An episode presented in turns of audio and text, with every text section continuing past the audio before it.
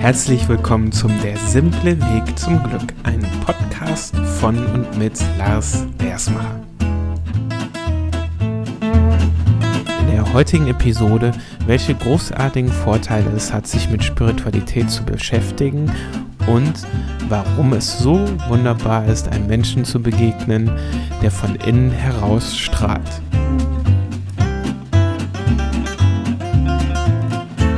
Weißt du, was für mich mit das Allergrößte im Leben ist? Das ist, einem Menschen zu begegnen, der von innen heraus strahlt. Und dabei meine ich nicht so einen Menschen, der einfach nur lächelt oder lacht, was ich total schön finde, sondern diese Art von Mensch, wo man einfach spürt, der ist was ganz Besonderes und der hat so eine so einen Frieden in sich und so eine Freude in sich, die kommt aus, aus dem Inneren heraus. Und ich hatte das Glück, vor weniger Zeit wieder so einem Menschen zu begegnen, nämlich der lieben Caro. Und die Caro, die ist ein Avatar-Master. Avatar-Master bedeutet, sie hat einen Avatar-Kurs gemacht und danach den Avatar-Master-Kurs. Soweit ich das bisher verstanden habe. Und diesen Avatar-Master-Kurs, dieser Master, den man dann hat, der ermöglicht einen dann anderen Menschen wieder den Avatar-Kurs näher zu bringen. Und ich bin ja immer relativ offen für solche Dinge und freue mich einfach, dass ich eine Chance habe, einen Menschen zu fragen, ja, wie es bei ihm dazu gekommen ist, dass er so von innen heraus strahlt. Ähm, dass ich die Chance genutzt habe, dass als die Caro so eine ja, Schnupperstunde zum Avatarkurs gegeben hat. Und ich war da mit anderen Teilnehmern und ähm, die Stunde, ja, die ging echt wirklich schnell rum.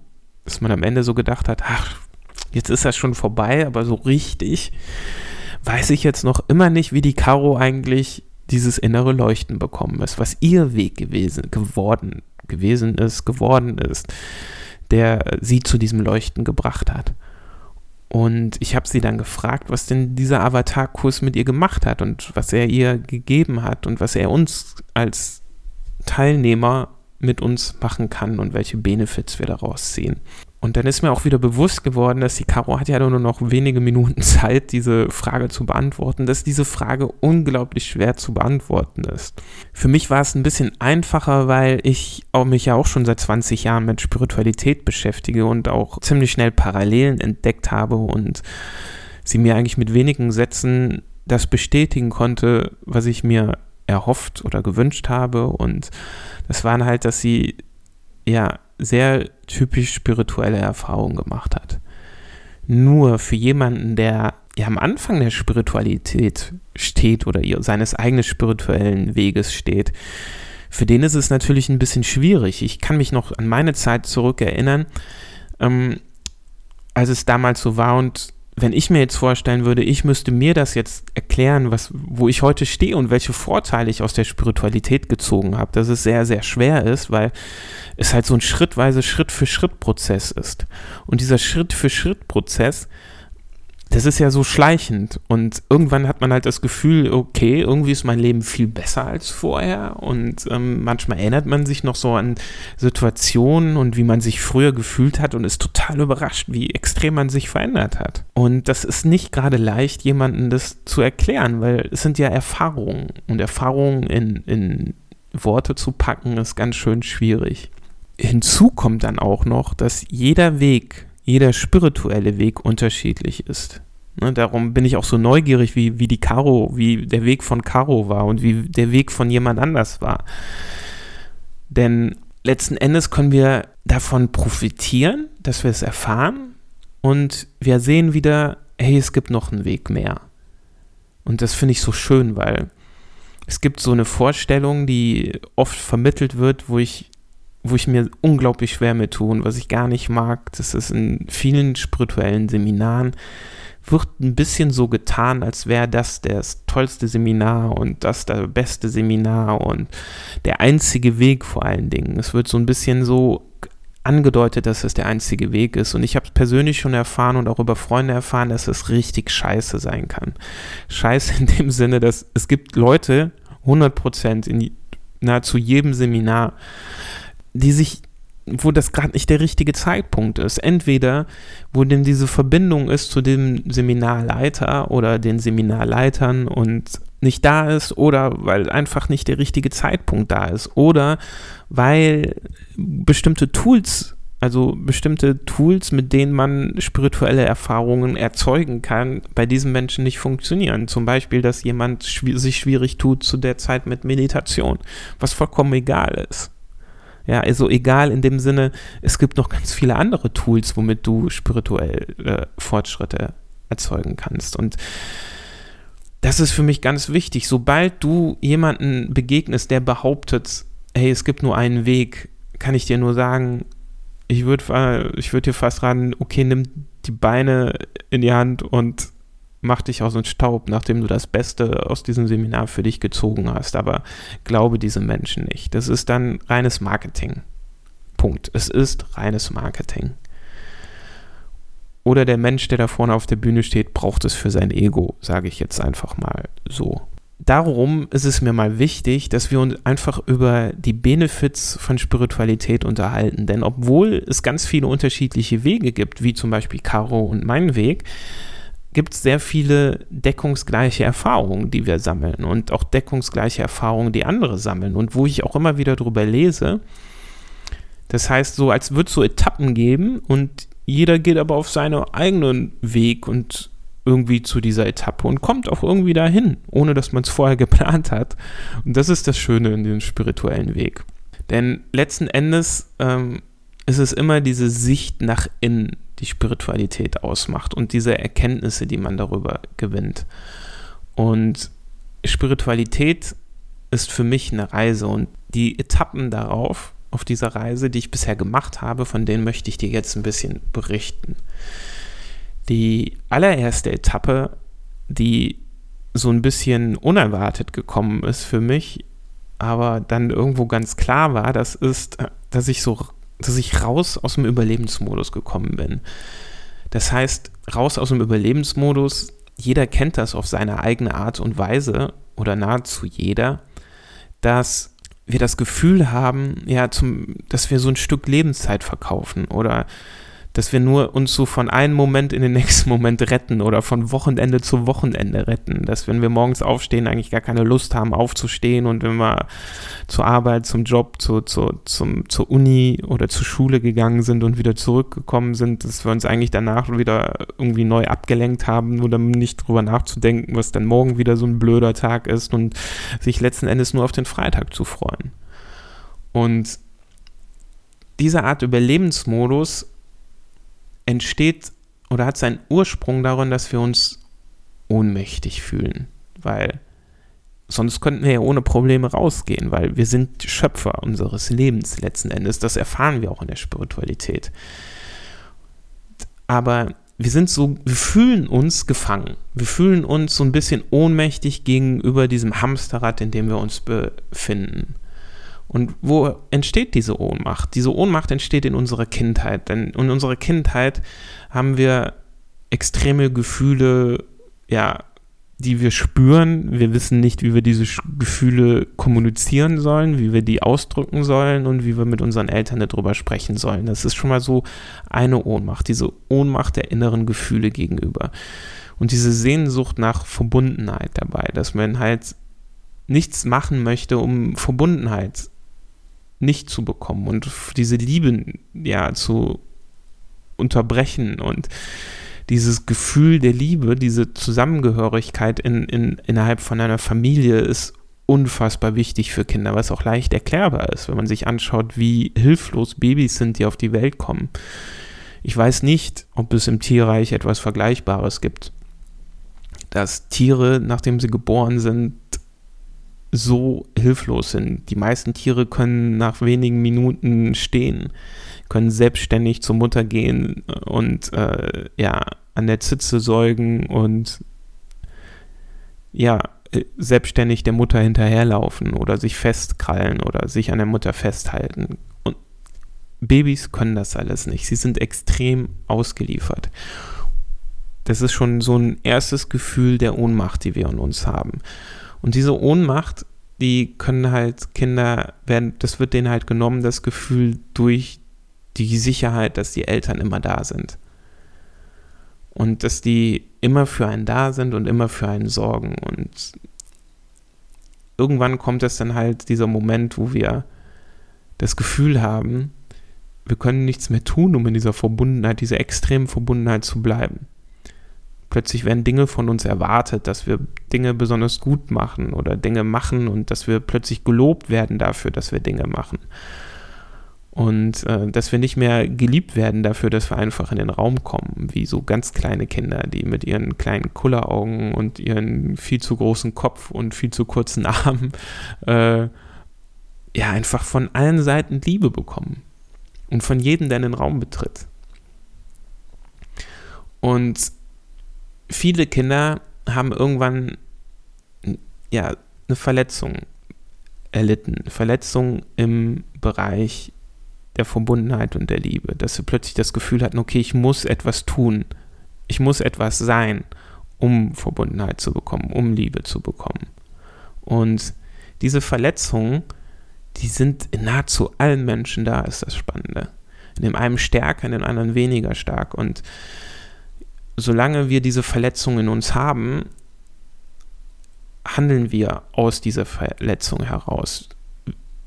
Denn unser Verstand tut alles, um Verletzungen, um Erfahrungen der Verletzungen in der Gegenwart zu vermeiden. Das heißt, er umgeht, er umschifft das und er versucht immer wieder sich selbst davon überzeugen, dass er zum Beispiel liebenswert ist, dass er gut genug ist, dass er kein Versager ist, dass er ja, dass er so wie er ist in Ordnung ist. Und auf der Ebene des Verstandes kommt er aber so nicht in diese Verbundenheit, weil der Verstand die Liebe nicht definieren kann. Also die Liebe ist nicht definierbar. Sie ist nicht in Worte zu fassen. Und solange wir Liebe nicht in Worte fassen können, kann der Verstand sie auch nicht erfassen. Und das heißt, der Verstand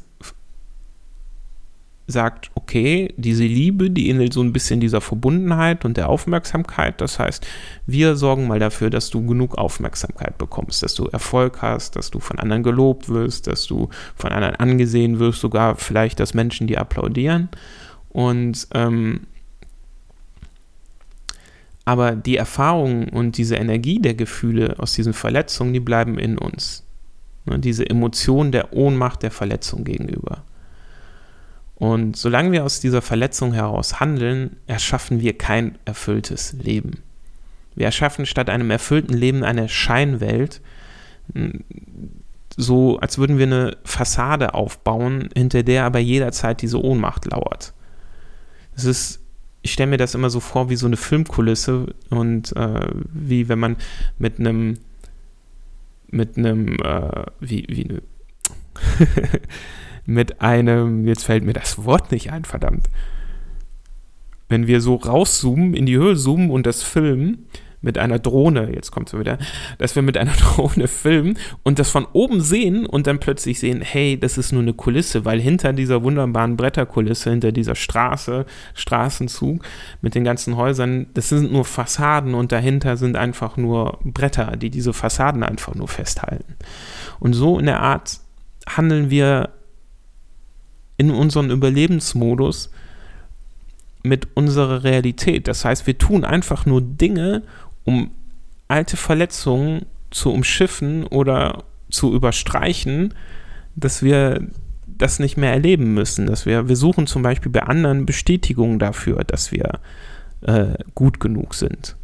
Und wir tun dann irgendwelche Dinge, die uns keine tiefe Verbundenheit und keine tiefe Erfüllung erschaffen, aber das Gefühl geben, ähm, ja, vielleicht kann ich damit doch beweisen, dass ich gut genug bin. Vielleicht kann ich damit doch beweisen, dass ich liebenswert bin. Vielleicht kann ich damit doch beweisen, dass ich kein Versager bin.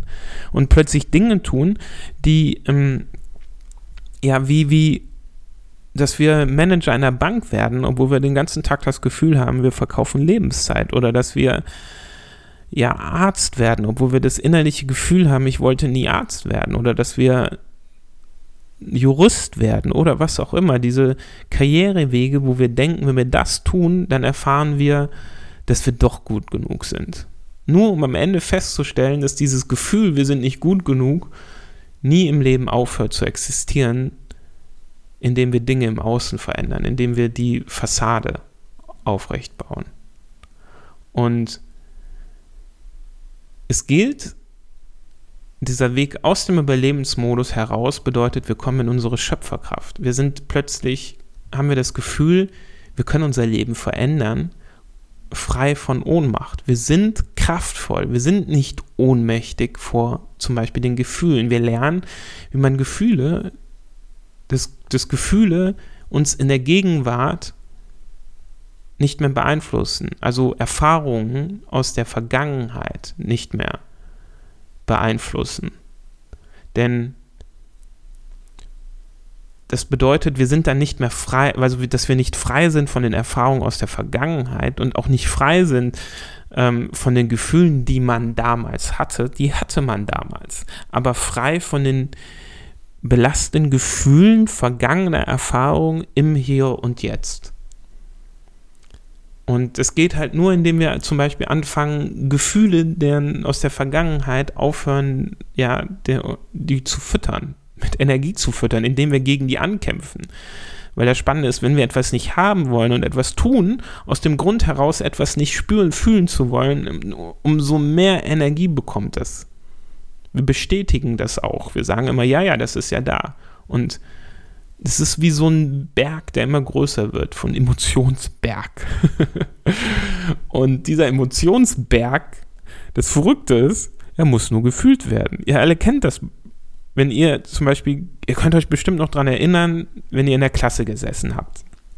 Früher und irgendein Freund oder deine Freundin hat so einen super guten Witz gemacht. Oder irgendwas total Lustiges erzählt und du musst lachen aber du darfst nicht, weil du weißt ganz genau, wenn du lachst, dann wird die Lehrerin oder der Lehrer richtig sauer. Und du kriegst Ärger und so weiter und so fort. Und du versuchst dieses Lachen zu unterdrücken. Mit aller Macht. Und du merkst nur, das wird immer schlimmer. Bis irgendwann es aus dir rausprustet. Und wenn du es schaffst, dann kannst du vielleicht dieses Glück, dass du es noch geschafft hast, bis nach dem Gong. Aber du merkst halt, welche Macht ein Gefühl hat. Welche Macht diese Energie, ne, diese Emotion, das ist so Emotion, Energy in Motion, ne? Energie in Bewegung. Das ist etwas in uns, was eine unheimliche Kraft hat. Und in unserem Überlebensmodus verbrauchen wir unheimlich Energie dafür, diese Gefühle wegzudrücken. Und in der Spiritualität zu erfahren, dass du immer weniger Gefühle wegdrücken musst und diese Gefühle ja erfährst und damit löst, diese Energien in dir löst, das gibt dir eine unheimliche Freiheit. Einmal merkt man immer mehr, dass man, wenig, dass man mehr Energie im Hier und Jetzt hat, dass man mehr wahrnimmt. Das ist, ich weiß, das kennst du so, das ist so wie wenn man Alkohol trinkt und so langsam merkt, man nimmt immer weniger wahr von dem, was um einen herum ist. Genauso ist das auch, wenn man anfängt in der Spiritualität vergangene äh, Energien zu lösen, die immer noch in uns drin sind und die wir nie gefühlt haben und nie gelöst haben, diese Emotionen zu lösen, dass dieses Runterdrücken dieser Emotionen so viel Energie und Kraft kostet, dass ähm, unsere Wahrnehmungsfeld immer eingeschränkter wird. Und plötzlich wird unser Wahrnehmungsfeld immer größer und wir kriegen viel mehr mit von wie die Vögel zwitschern, wie die Luft sich bewegt, wie es riecht, wie, wie hell es ist, wie, wie blau der Himmel ist. All diese Dinge werden viel, viel intensiver. Und in diesem Weg aus dieser Ohnmacht herauszukommen, kommen wir in unserer Kraft. Denn der falsche Weg, den wir früher oft gegangen sind, oder den wir, das ist so eine Wiederholung, das wir auch immer wieder sehen, ist, dass man versucht, von statt von der Ohnmacht in die Schöpferkraft zu kommen, in die Kraft, indem man die Energien in sich löst, haben wir versucht, diese Energien mit Macht zu bekämpfen. Ja, das heißt, okay, ich fühle mich ohnmächtig, ich werde nicht genug geliebt. Das heißt, ich muss dafür sorgen, dass andere mich lieben, indem ich besonders sehr viel Erfolg habe, indem ich zeige, dass ich der Beste bin, indem ich bla bla bla bla. Das ist so, das ist auch so, man hat so eine innere Sehnsucht nach Macht in der Ohnmacht. Und diese Macht, die ist so dieses Versprechen, es ist so dieser innere dieses innere Versprechen, das ist das Gegenteil von Ohnmacht. Aber Macht und Ohnmacht, das, ist ein, das sind zwei Seiten einer Medaille wie man so schön sagt. Weil ohne Ohnmacht hast du gar kein Verlangen, Macht zu haben. Und in der Macht spürst du immer noch deine Ohnmacht, weil es ist der Antrieb deines Willens, Macht zu haben. Und dieser Antrieb, das heißt diese Ohnmacht, spürst du. Und solange du Macht ausübst, ähm, wirst du immer auch die Ohnmacht spüren in dir. Und das Schreckliche an der ganzen Sache ist, es gibt keine Macht ohne Ohnmacht. Auch im Außen. Wenn ich Macht spüren will, indem ich nach außen in Macht ausführe, ausübe, entsteht im Außen bei irgendjemandem wieder Ohnmacht. Das heißt, man unterdrückt irgendjemanden, man bekämpft irgendeinen und es entsteht dann dieses ne, äh, verletzte Menschen verletzen Menschen Kontinuum. Das heißt, ein verletzter Mensch geht hin und verletzt einen anderen Menschen. Der Mensch fühlt sich, weil er verletzt ist, verletzt wieder einen anderen Menschen und so weiter und so fort. Das ist dieses Macht-Ohnmacht-Spiel und dieses Kontinuum, was eigentlich einfach nur, ähm, was dafür sorgt, dass es immer weitergeht und dass es kein Ende kennt. Und in der Schöpferkraft brauchst du das nicht. Es geht um die eigene Kraft. Das heißt, dass du spürst, dass du immer kraftvoller wirst, dass du von innen heraus Kraft entwickelst, dass du ein Gefühl bekommst dafür, je mehr ich tue, desto mehr, desto mehr Freiheitsgrade bekomme ich, desto mehr Möglichkeiten sehe ich, desto mehr komme ich in meine inneren Liebe, Friede und Freude. Und je mehr ich tue, passieren positive Dinge positive Dinge in diese Richtung. Frei von Ohnmacht und frei von Ängsten. Das geht in die Verbundenheit und in die Liebe. Und das ist das Tolle an der Schöpferkraft. Das heißt, die Etappe 1, die große Tolle ist, dass wir aus diesem Überlebensmodus kommen. Die Etappe Nummer 2 in meinem Lebensbeispiel ist, dass, dass man dass ich immer mehr in meine Schöpferkraft komme. Das ist wirklich so ein immer mehr. Man rutscht auch immer wieder in den Überlebensmodus mal zurück. Das Spannende ist immer, ich sage immer, es ist immer seltener und immer weniger im Überlebensmodus und immer öfters und immer länger in, diesem Modus der Schöpferkraft. Und das, die nächste unglaublich spannende Etappe ist, dass man sich immer mehr selbst entdeckt. Das heißt, dass man Ich-Bewusstsein größer wird. Das Bewusstsein, wer bin ich? Denn es wird einem plötzlich aus dieser Schöpferkraft heraus bewusst, dass wir Identitäten haben, dass wir uns eine Identität gegeben haben, dass diese Identität ist geklammert an einer Erfahrung, die wir in der Vergangenheit gemacht haben. Bei mir war das ganz krass, dass ich das Gefühl hatte, ein Versager zu sein als Kind schon und dass ich das so fortgeführt habe, dass mir das so unbewusst war, dass ich das gar nicht mitbekommen habe. Als Kind so ein Beispiel ist, ne, dass ich mich als Versager gefühlt habe, war, dass ich als in der Schule ähm, nicht gut auswendig gelernt oder auswendig lernen konnte oder es mir eingeredet habe. Ne. Das ist dann ein, das ist so die Identität, ist, ich bin Versager, der Glaubenssatz, der dazu passt, war, ich kann, bin ich gut im Auswendiglernen. Ich bin dann, wenn wir was auswendig lernen musste, bin ich sofort nach Hause gelaufen, habe meine Mutter gesagt, oh, ich muss ganz schnell auswendig lernen und habe jeden Tag gelernt, damit ich eine Woche später auf jeden Fall irgendwie ein Gedicht auswendig lernen, äh, aussprechen konnte. Und ich habe so viel mehr getan als alle anderen Kinder in meiner Klasse. Ich, ich hatte Freunde, die haben einen Tag vorher sich hingesetzt und haben das gelernt und konnten es am nächsten Tag. Ich habe da nicht dran geglaubt und ähm, habe jeden Tag wie blöd versucht zu lernen und habe dann auch noch die Hilfe meiner Mutter beansprucht, dass sie mich abfragt und so weiter und so fort. Und das Dumme war, während ich das gemacht habe, hat sich bei mir dann, ne, während ich diese Glaubenssatz auch in mir hatte, ich bin nicht so gut im Auswendiglernen, ich muss ganz viel machen und dann habe ich immer wieder gelernt. Das heißt, ich habe Handlungen gemacht, ich habe etwas versucht, dagegen zu tun. Und ähm, weniger dafür, um das Gedicht auswendig zu lernen, sondern vielmehr, um zu beweisen, ich kann das doch. Und ähm,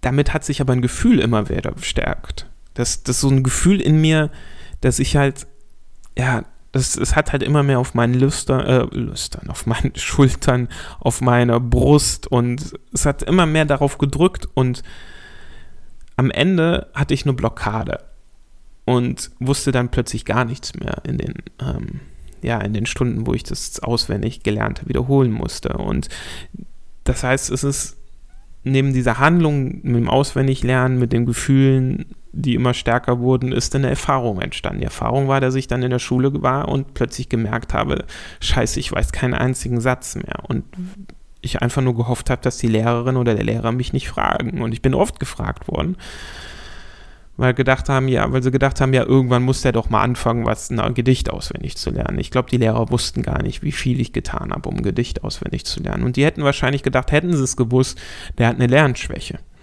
Statt dass es denen bewusst wurde, dass ich mir so einen eigenen Kreislauf, eine eigene Identität aufgebaut habe. Denn später, irgendwann später konnte ich ja aus. Ich meine, ich habe am Ende sogar studiert und äh, mein Studium abgeschlossen. Das heißt, wir erschaffen uns Identitäten aufgrund von Gedanken, die wir haben, diese Glaubenssätze, aufgrund von Gefühlen, die daraus entstehen und Handlungen, die wir daraus leiten, die letzten Endes wieder zur Erfahrung führen. Und wir entdecken aus unserer Schöpferkraft heraus und in einem, dass diese Identitäten totaler Bullshit sind. Also Bullshit in dem Sinne, dass sie überhaupt nicht real sind, dass wir diese Re Identitäten annehmen und in uns aufrechterhalten.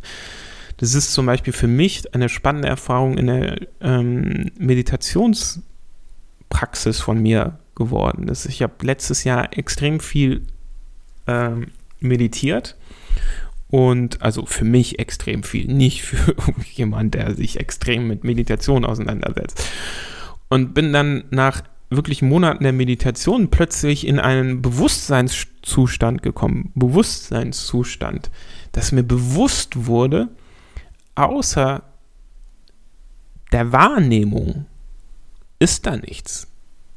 Ich nehme ja nur wahr, dass alles, wenn man alles, wenn man Gedanken loslässt und die nicht weiterdenkt. Und einfach sich immer nur fragt, dieses, wer bin ich? Wer bin ich eigentlich? Dass man am Ende nur noch wahrnimmt, dass man eigentlich nur Geist ist. Nur so eine Wahrnehmung ist. Und grenzenlos ist. Und dass jede Identität nur eine Art Glaubenssatz ist. Und das Spannende ist, wir können Identitäten verändern. Wir können von Identität zu Identität springen. Ich habe früher gedacht, okay, ich bin Versager. Und heute springe ich in eine viel schönere Identität. Und das Schöne ist, wir Menschen machen das eigentlich alle schon, dass wir in, ja, dass wir auf Identität, äh, dass wir nicht eine Identität behalten, sondern hin und her springen. Und ähm, das Schöne ist, dass wir ja, oder ja, dass wir diese Identitäten auch bewusst verändern können. Ähm, der Psychologe Dr. Hawkins oder Dr. Dr. Hawkins, der eine sehr renommierte Psychologie ähm, der Psychologe in den USA war, der hat eine Karte der Bewusstseinsebene gemacht. Und diese Karte der Bewusstseinsebenen, der hat im Prinzip diese so eine unterschiedliche Bewusstseinsebenen erforscht oder herausgefunden, in, der wir, in denen wir springen können, in denen wir uns aufhalten können. Und diese Bewusstseinsebenen ähm, können uns dabei helfen, so zu sehen, was möglich ist und auch da wieder, welche ähnlichen Etappen andere auch haben.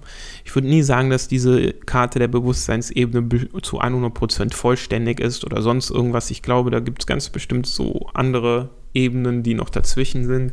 Aber es ist halt ein unheimlich schönes Beispiel dafür, dass es halt sehr viele ähnliche Erfahrungen gibt. Und das Schöne ist, entlang dieser Ebenen wachsen wir mit unserem Ich-Bewusstsein und kommen immer mehr in unsere Schöpferkraft. Und wir halten uns dann immer wieder den Spiegel vor und erkennen, was Gutes in uns ist und erkennen uns auch Dinge, die weniger gut in uns sind und die sich nicht so gut anfühlen und spüren dann wieder, okay, von welchen Erfahrungen aus der Vergangenheit können wir uns in der Gegenwart befreien, von welchen Energien, die uns in der Gegenwart eingrenzen. und äh, von welchen Emotionen, die uns ja festhalten oder die uns so blockieren, dass wir bestimmte für uns eigentlich wichtige Wege und Schritte nicht gehen können. Und das Tolle ist, diese unterschiedlichen Ideen, äh, Identitäten entlang der Bewusstseinsebenen, dieses, dieses Ich-Bewusstsein in den Bewusstseinsebenen, das ist alles extrem äh, verbunden mit der Verbundenheit. Also der zentrale Aspekt in diesen, in dieser, ähm, entlang dieser Bewusstseinsebene sind es, wie sehr wir uns verbunden fühlen. Verbundenheit im Sinne von ähm, aus der Perspektive, dass alles miteinander verbunden ist. Das ist kein, das, das, das ganze Universum tausende von super geölten Rädchen sind, die ineinander greifen. Und es greift nur in dem Moment nicht mehr ineinander, wo wir dagegen ankämpfen, wo wir in diesem Verletztheitsmodus sind, wo wir aus Verletzung heraus handeln. Und wir daraus handeln, dass wir ähm, mehr im Ego sind. Im Verstand. Das Ego, das ist so wunderbar, der, ähm, oder das, das ist so ein wunderbares Wort, weil ich muss immer daran denken, dass der Wayne Dyer hat einmal gesagt, Ego bedeutet to edge God out. Also Gott heraushalten aus dem Leben. Denn Gott ist Verbundenheit und das Gegenteil von Verbundenheit ist, da man edge Gott out. Na, denn aus der Perspektive des Egos geht es immer nur um mich. Es geht immer nur um das Ego, um den Menschen, um dieses einzelne, um diese Identität, die wir haben, dass wir ja alleine sind. Und das Spannende ist immer dabei das Gefühl, dass wir alleine sind und ähm, dass das Ego an Macht gewinnt, entsteht vor allem, wenn wir verletzt werden. Verletzt im Sinne von, dass wir wegbleibende Verbundenheit erfahren und dass wir keine Liebe erfahren. Und das ist so spannend in dem Bereich der Identitäten, weil wir merken, desto weniger stark dieses Ego ist, desto mehr wir unsere Verletzungen heilen, desto mehr kommen wir in diese Verbundenheit. Und ihr kennt alle Menschen, die ein starkes, verletztes Ego haben. Das sind all die Menschen, die alles, die, die immer nur sagen, hey, es geht hier um ich zuerst. Ja. Oder alles, was mich mit ausmacht, ist am allerwichtigsten. Und es geht hier um mich und nicht um dich, um uns sowieso schon nicht. Das existiert ja gar nicht, weil bla bla bla. Damit wird diese ganze Verletztheit aus diesen, dass man in der Kindheit äh, extrem wenig Liebe und extrem wenig Verbundenheit erfahren wird, äh, weggedrückt. Und entlang dieser Identitäten oder Bewusstseinsebenen, also die, die, die Identitäten auf der Bewusstseinsebene, ähm, kommen wir immer mehr in diesem Gefühl, dass wir ein erfülltes Leben führen und dass, dass das Leben an sich einfach total schön ist. Und das sind eigentlich so diese drei großen Etappen, von denen ich sprechen wollte. Ne, das heute. Das ist einmal, dass man aus diesem Überlebensmodus rauskommt in diese Schöpferkraft und dass man lernt, dass man unterschiedliche Identitäten hat und dass man hin und her springt, aber immer öfters immer schöneren großen Identität, also schönen Identitäten hat. Wir kommen da so eine Art Aufwärtsspirale. Ne, dass wir an immer mehr Tagen und immer öfters und immer öfters in guten Gefühlen sind, in guten Energien sind. Wir, wir springen quasi immer höher in den Bewusstseinsebene. Wir springen dann in in die Liebe, in das Gefühl der Liebe, das ist die Bewusstseinsebene der Liebe oder in die Bewusstseinsebene der Freude, wo wir uns plötzlich spüren, dass wir vollständig sind, dass wir so wie wir sind vollkommen in Ordnung sind und dass alles gut ist, dass wir so eine innere Heiterkeit haben oder auch, dass wir so einen Frieden, ist auch so eine Bewusstseinsebene, dass wir plötzlich spüren, dass alles vollkommen ist ne, dass wir spüren, dass diese ganzen Rädchen ineinander greifen, dass da, dass da irgendwas Großes Ganzes ist, wovon wir ein Teil sind, dass wir quasi, dass hinter uns ne, immer etwas Göttliches ist, das uns, ja, das uns den Rücken frei hält. Und auch auf dem Rückblick aufs Leben, dass alles gut ist, so wie es ist. Und letzten Endes, dass wir auch einen Frieden empfinden,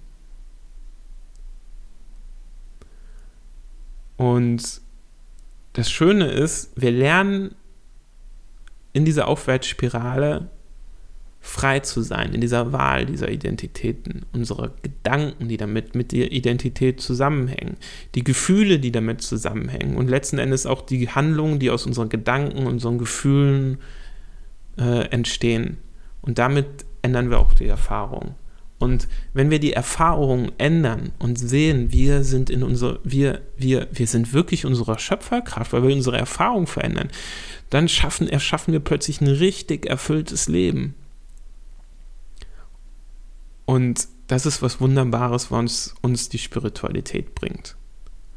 Letzten Endes könnte ich noch so unendlich viel mehr erzählen über Spiritualität und was sie mir gebracht hat. Ich kann mal kurz zusammenfassen noch so, dass ich gemerkt habe, dass meine Intuition wird immer stärker, dass ich immer das Gefühl habe, natürlich geht es auch mal weg und mal wieder, genauso wie ich es immer sage, es geht immer, immer mehr Tagen, es ist immer öfter, also es ist immer, immer mehr Tagen und es dauert auch immer länger, dass ich da drin bleibe. Und dann gibt es auch mal Phasen, wo ich ein bisschen länger wieder in den, das nicht habe oder sowas. Aber es ist so eine konstante Aufwärtsspirale. Das ist auch mit der Intuition, dass ich immer mehr spüre, dass ich ein Gefühl habe, meine Intu Intuition wird stärker und ähm, die stimmt immer mehr. Und ich kann mich darauf verlassen. Darüber hinaus ist etwas, was ich bei mir beobachtet habe, sehr, sehr stark die letzten zehn Jahre, und auch ähm, bei vielen anderen Menschen beobachten kann, dass Beziehungen wesentlich besser laufen. Na, das ist einfach so, weil im Prinzip hab, führen, führen wir, habe ich in der Vergangenheit und sehr viele ähm, machen das auch, dass wir Beziehungen führen, um Verletzungen aus der Vergangenheit zu heilen. Unbewusst oder mitführen, dass wir ne, das Gefühl haben, wir sind nicht gut und wir sind nicht liebenswert genug und dass wir das Gefühl haben, wir müssen das von unserem Partnern erfahren und dass wir den Partner quasi missbrauchen, um Erfahrungen aus der Vergangenheit wegzuhalten. Und dass wir den auch in die Verantwortung stellen, dass wir sagen, hey, okay, mein Partner ist jetzt verantwortlich dafür, dass ich mich geliebt fühle. Zack. Und sobald er irgendwas nicht tut oder irgendwas macht, was es widersprechen könnte, ähm, bin ich sauer auf den. Da entsteht ganz schnell Eifersucht, es entsteht ganz schnell äh, ja, beleidigte Leberbewusstsein und Dramen, künstliche. Und das sind aber nicht Gefühle, die was mit der Vergangenheit zu tun haben, sondern wir fühlen immer nur Dinge in der, aus der Ver äh, die was in der Gegenwart zu tun haben, meinte ich. Wir fühlen Dinge, die was in der Vergangenheit damit zu tun hatten. Und ähm, es geht darum, dass wir das frei, dass wir frei in der Gegenwart in unserer Beziehung zu meinem Partner sind. Nicht, dass wir das fühlen immer noch, dass unser Vater uns mal verlassen hat oder Mutter verlassen hat oder ähm, dass die abwesend waren in unserer Kindheit. Dass wir das nicht im Hier und Jetzt fühlen und das Gleiche unserem Partner vorwerfen. Denn wenn dieses Gefühl weg wäre, wäre wär Platz für das, Gefühl, das wahre Gefühl, was die eigentliche Partnerschaft ausmacht. Womöglich, dass unser Partner wunderbar ist, dass man sich komplett auf ihn verlassen kann und dass es kein Problem ist, dass der auch mit jemand anders in Urlaub fährt oder dass er mal über ein Wochenende woanders ist. Und, ähm, oder dass dein Partner eine super gute Freundin hat oder dass deine Partnerin einen super guten Freund hat. Dass man, weil man einfach spürt, nee, der liebt mich ja. Die Liebe ist stark. Aber wir spüren das oft nicht, weil wir diesen Verlust aus der Vergangenheit, dieses Gefühl der Liebe im Hier und Jetzt so über, ja, übertönt. Wir lösen zum, auch darüber hinaus energetische Blockaden. Das habe ich eben mal kurz gesagt. In dem Moment, wo wir Gefühle auflösen, indem wir aus der Vergangenheit, Erfahrungen aus der Vergangenheit, äh, Gedanken verändern, dass wir etwas nicht können, zum Beispiel. Allein der Gedanke, ich kann nicht gut Englisch, hat mir so viel Kraft gekostet, bis ich irgendwann gedacht habe, hey Lars, du kannst doch jetzt Englisch, jetzt red hier nicht mehr so einen Scheiß ein. Und das plötzlich mir so bewusst wurde, dass das plötzlich meine Wahrheit wurde. Nein, du kannst Englisch. In dem Moment hat sich mein Lernpensum so ver. Ja, ich weiß, das ist so, uns ist die ja, aus der Decke rausgeschossen, sozusagen, was ich plötzlich, wie viel ich aus Kleinigkeiten lernen konnte. Und diese ganzen künstlichen Einschränkungen, die wir uns machen, weil wir Probleme sehen, weil wir uns auf Glaubenssätze, auf beschränkte Glaubenssätze fokussieren. die fallen immer mehr weg. Wir sehen immer mehr Möglichkeiten, wir sehen immer mehr Potenziale und Lösungen und sehen plötzlich, dass, dass die Welt voll ist von unendlichen Möglichkeiten. Und ja, ich könnte jetzt noch stundenlang womöglich weitersprechen darüber, was uns Spiritualität eigentlich bringt. Mit dem Ziel und den Wunsch, dass es immer mehr Menschen wie dich gibt, die sich mit Spiritualität beschäftigen und die sagen, hey, okay, es ist wirklich, es hat einen Wert, sich spirituell weiterzubilden und diesen Weg zu gehen, immer mehr in sich selbst hineinzuschauen, weil wer in sich schaut, erwacht, nicht wer in die Außenwelt schaut. Und ich wünsche mir das so sehr, dass immer mehr Menschen zu sich finden, ihre eigene Spiritualität leben und dass das was ganz Normales wird, weil ich bin überzeugt davon, je mehr Menschen das leben, desto weniger Menschen sind letzten Endes noch verletzt und verletzen andere Menschen.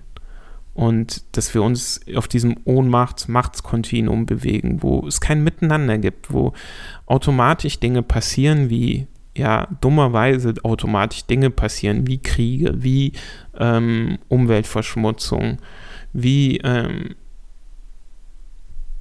ja, das, das ist so ungerechte, scheinbar ungerechte, äh, ja, Armuts-Reichtumsverhältnisse gibt. Und je mehr Menschen sich damit beschäftigen, desto mehr löst sich das alles auf. Und das ist für mich ein großer Traum und deswegen finde ich es total wunderbar, dass du bis jetzt mir zugehört hast und noch mehr, dass du dich mit Spiritualität beschäftigst. Denn egal welchen Weg du gehst, es ist ein wunderbarer Weg und ich freue mich, dass du alleine, dass du dich damit beschäftigst, dass du einen großen Teil dazu beiträgst, die Welt zu verändern. Also, ich wünsche dir einen wunderschönen Tag. Es ist wunderbar, dass es dich gibt. Du bist ein großes Geschenk für die Welt. Und ich freue mich, dass wir uns bald schon wieder hören. Dein Lars.